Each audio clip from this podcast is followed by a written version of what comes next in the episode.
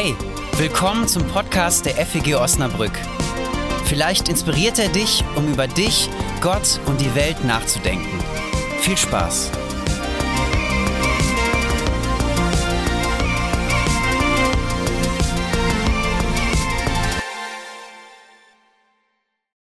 Heute in meiner Predigt geht es nämlich genau um diese Frau, um diese Maria. Und ich habe euch einen äh, Bibeltext mitgebracht, was eigentlich mehr ein Lied ist. Ähm, ich wusste nicht, ob ihr wisst, äh, ich weiß nicht, ob ihr wusstet, so rum, dass äh, Maria anscheinend auch so eine Singer-Songwriterin war. Ähm, die hat nämlich ein wunderschönes Lied geschrieben und das gucken wir uns heute in dieser Predigt an. Dieser Text, der ist ein bisschen länger, der steht im Lukas-Evangelium. Und ähm, wenn ich das jetzt einfach nur vorlesen würde, ist ja wahrscheinlich die Gefahr hoch, dass ihr irgendwann abdriftet oder äh, genau, so geht's mir immer. Deswegen habe ich mir überlegt, dass wir diesen Text einfach im Wechsel lesen. Du kannst ihn ja schon mal zeigen. Also alles, was eingerückt ist, das dürft ihr gemeinschaftlich laut aussprechen. Und so lesen wir mal diesen Text aus Lukas 1, den Versen 46 bis 56. Da sagte Maria, ich lobe den Herrn aus tiefstem Herzen. Alles in mir jubelt vor Freude über Gott, meinen Retter.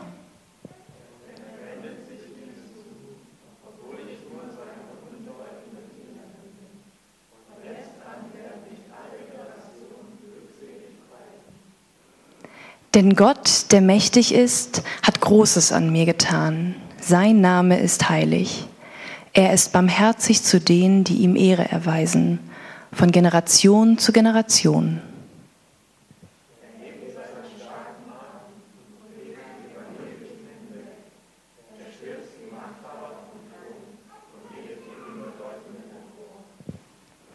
Er füllt den Hungernden die Hände mit guten Gaben und schickt die Reichen mit leeren Händen fort. Er kommt seinem Diener Israel zu Hilfe und erinnert sich an seine Barmherzigkeit.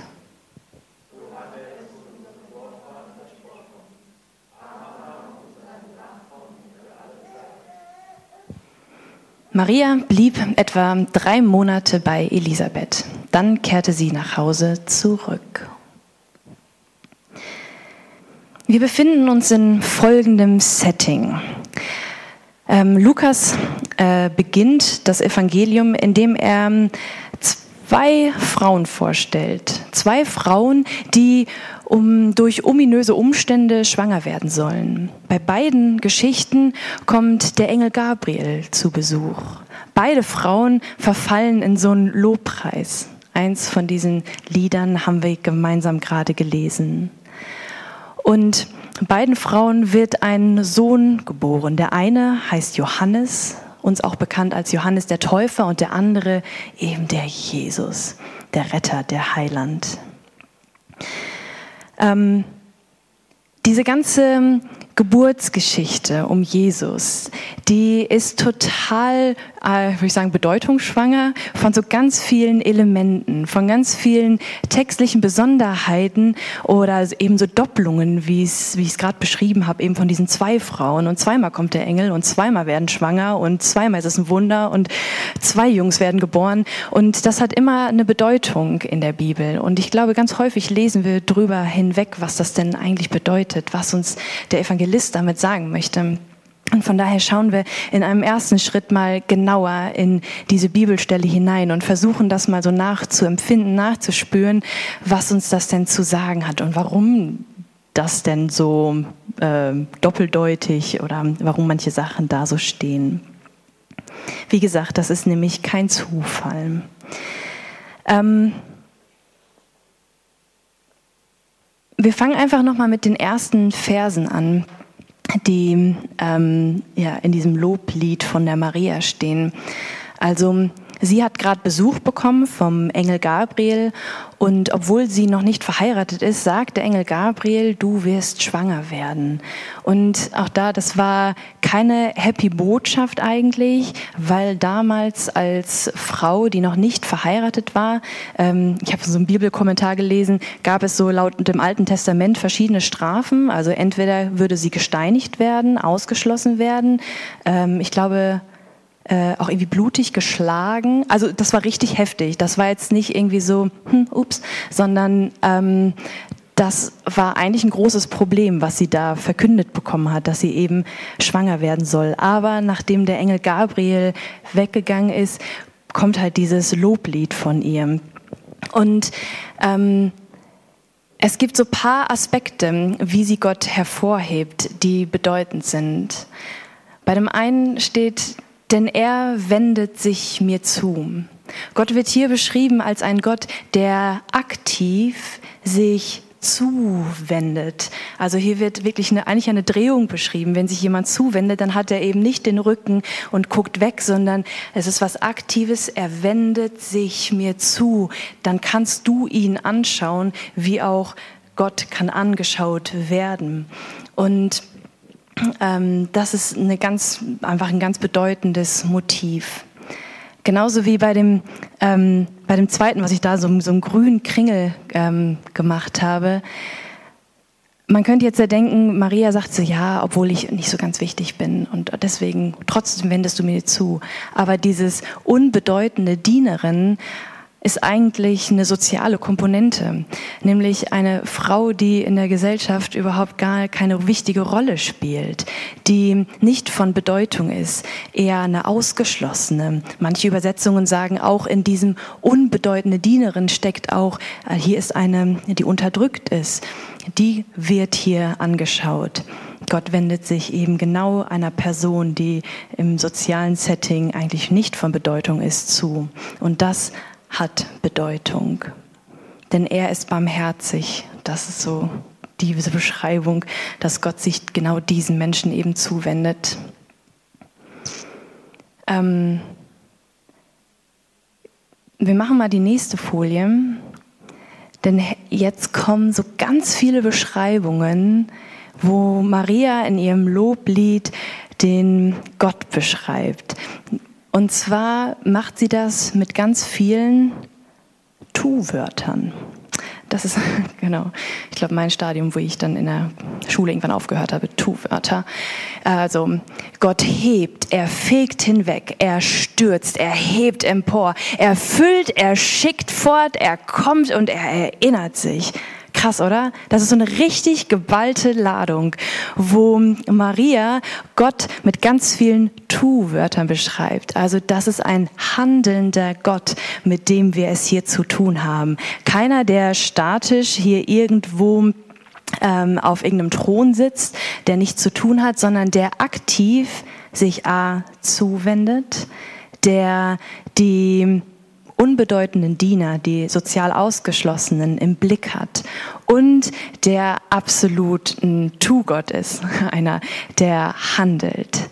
Und ich mag das total, weil das sind ja auch eigentlich krasse Wörter. Er, er stürzt welche vom Thron, er hebt empor, er füllt, er schickt. Und ich mag auch das Letzte. Und er erinnert sich an seine Barmherzigkeit. Das ist so eine Wesensbeschreibung von Gott. Also, nochmal, das waren so drei Aspekte, die ich euch in diesem Text zeigen wollte.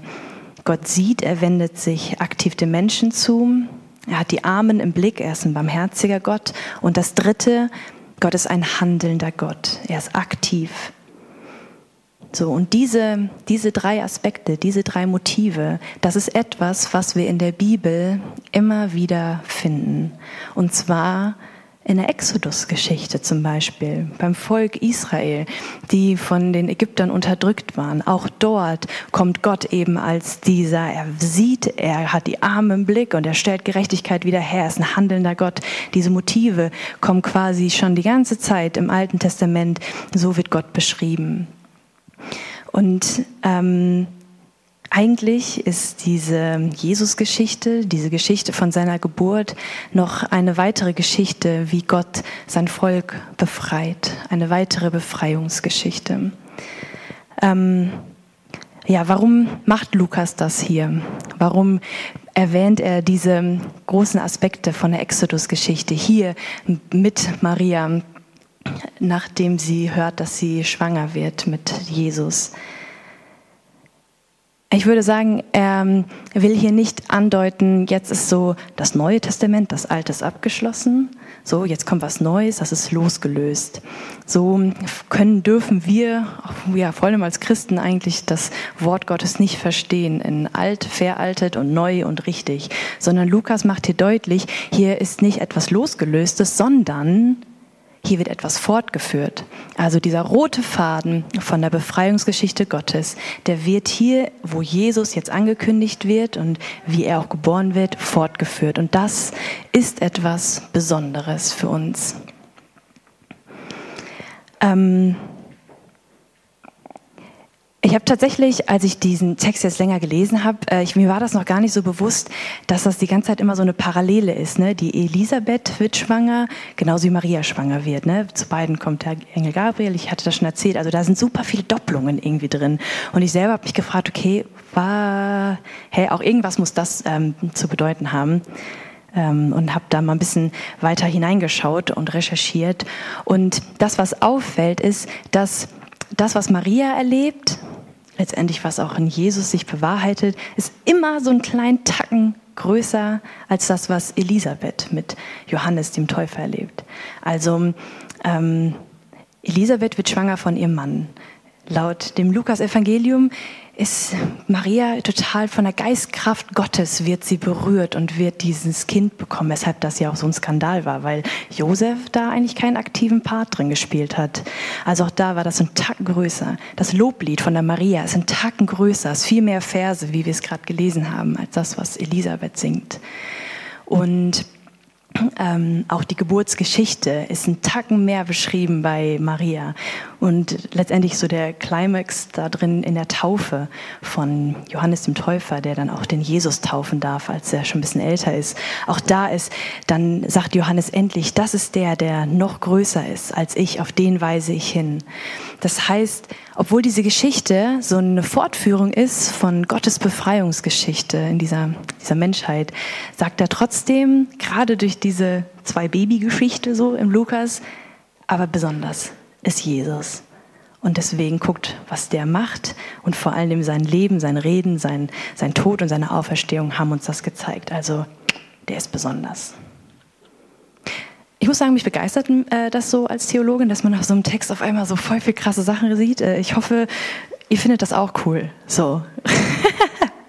ähm, genau, das kann nämlich Theologie. Ich finde, das ist alles andere als irgendwie alte Texte, sondern die sind ganz schön lebendig. So, jetzt waren wir einmal so einen krassen Schritt so in diesem Text drin und ich möchte euch jetzt einmal mit so einem Schritt raus aus dem Text holen und mal gemeinsam gucken, was ist denn mit diesem Lied der Maria ähm, passiert, so nachdem es aufgeschrieben worden ist, nachdem die Christen das auch gelesen haben, geteilt haben und bis hin zum heutigen Tag.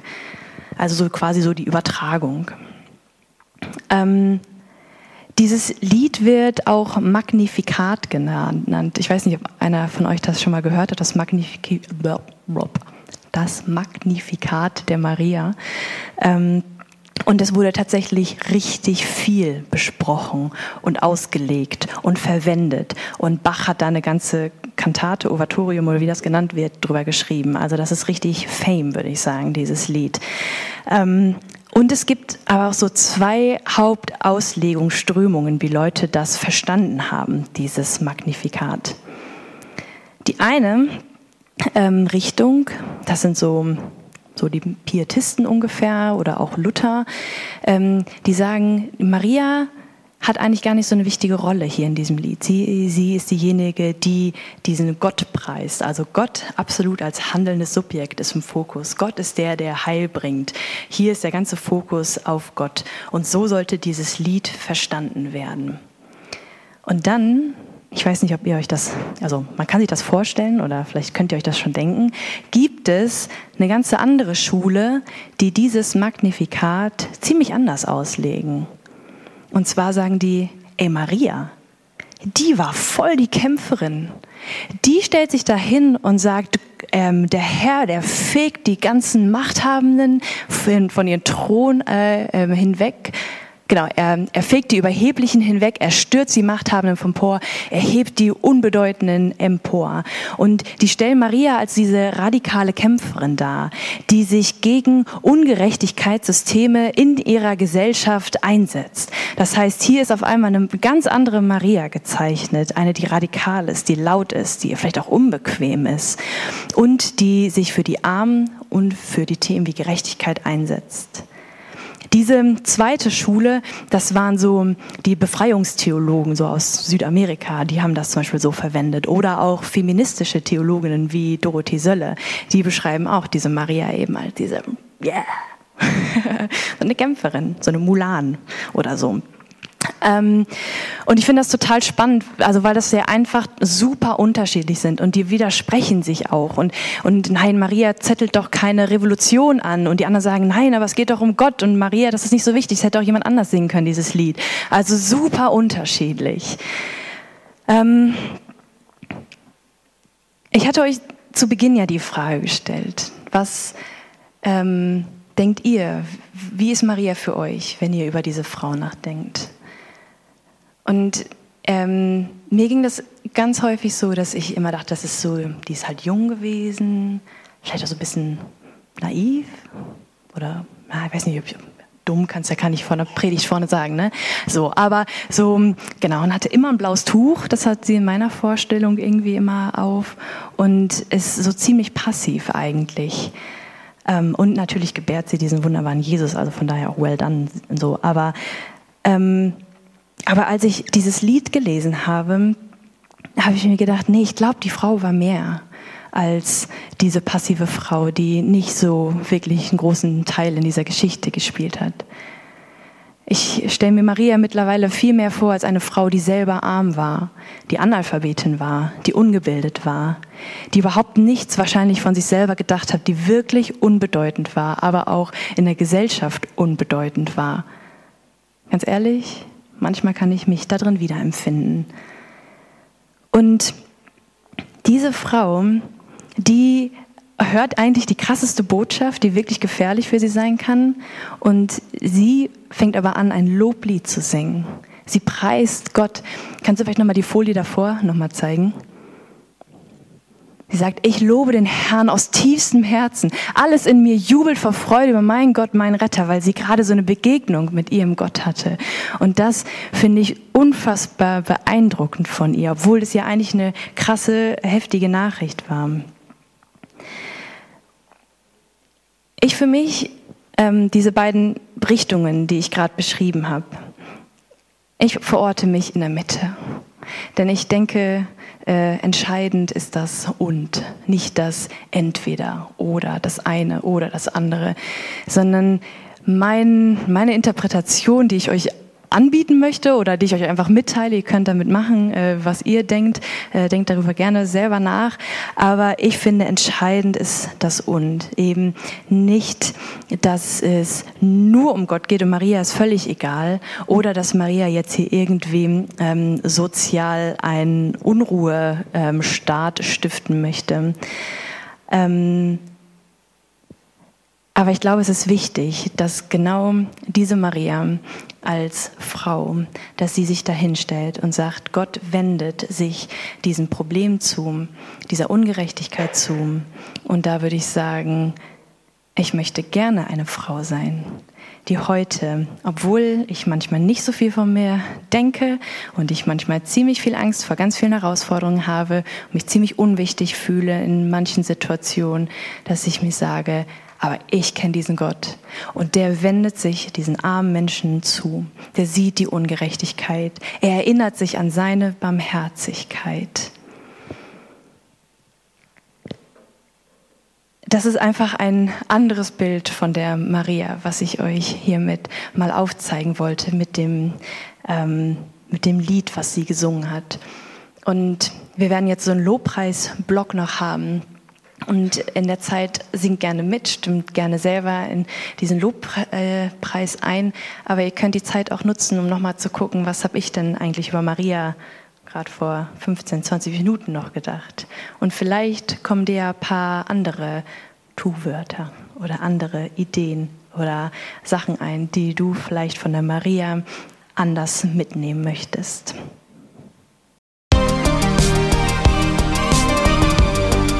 Das war's für heute.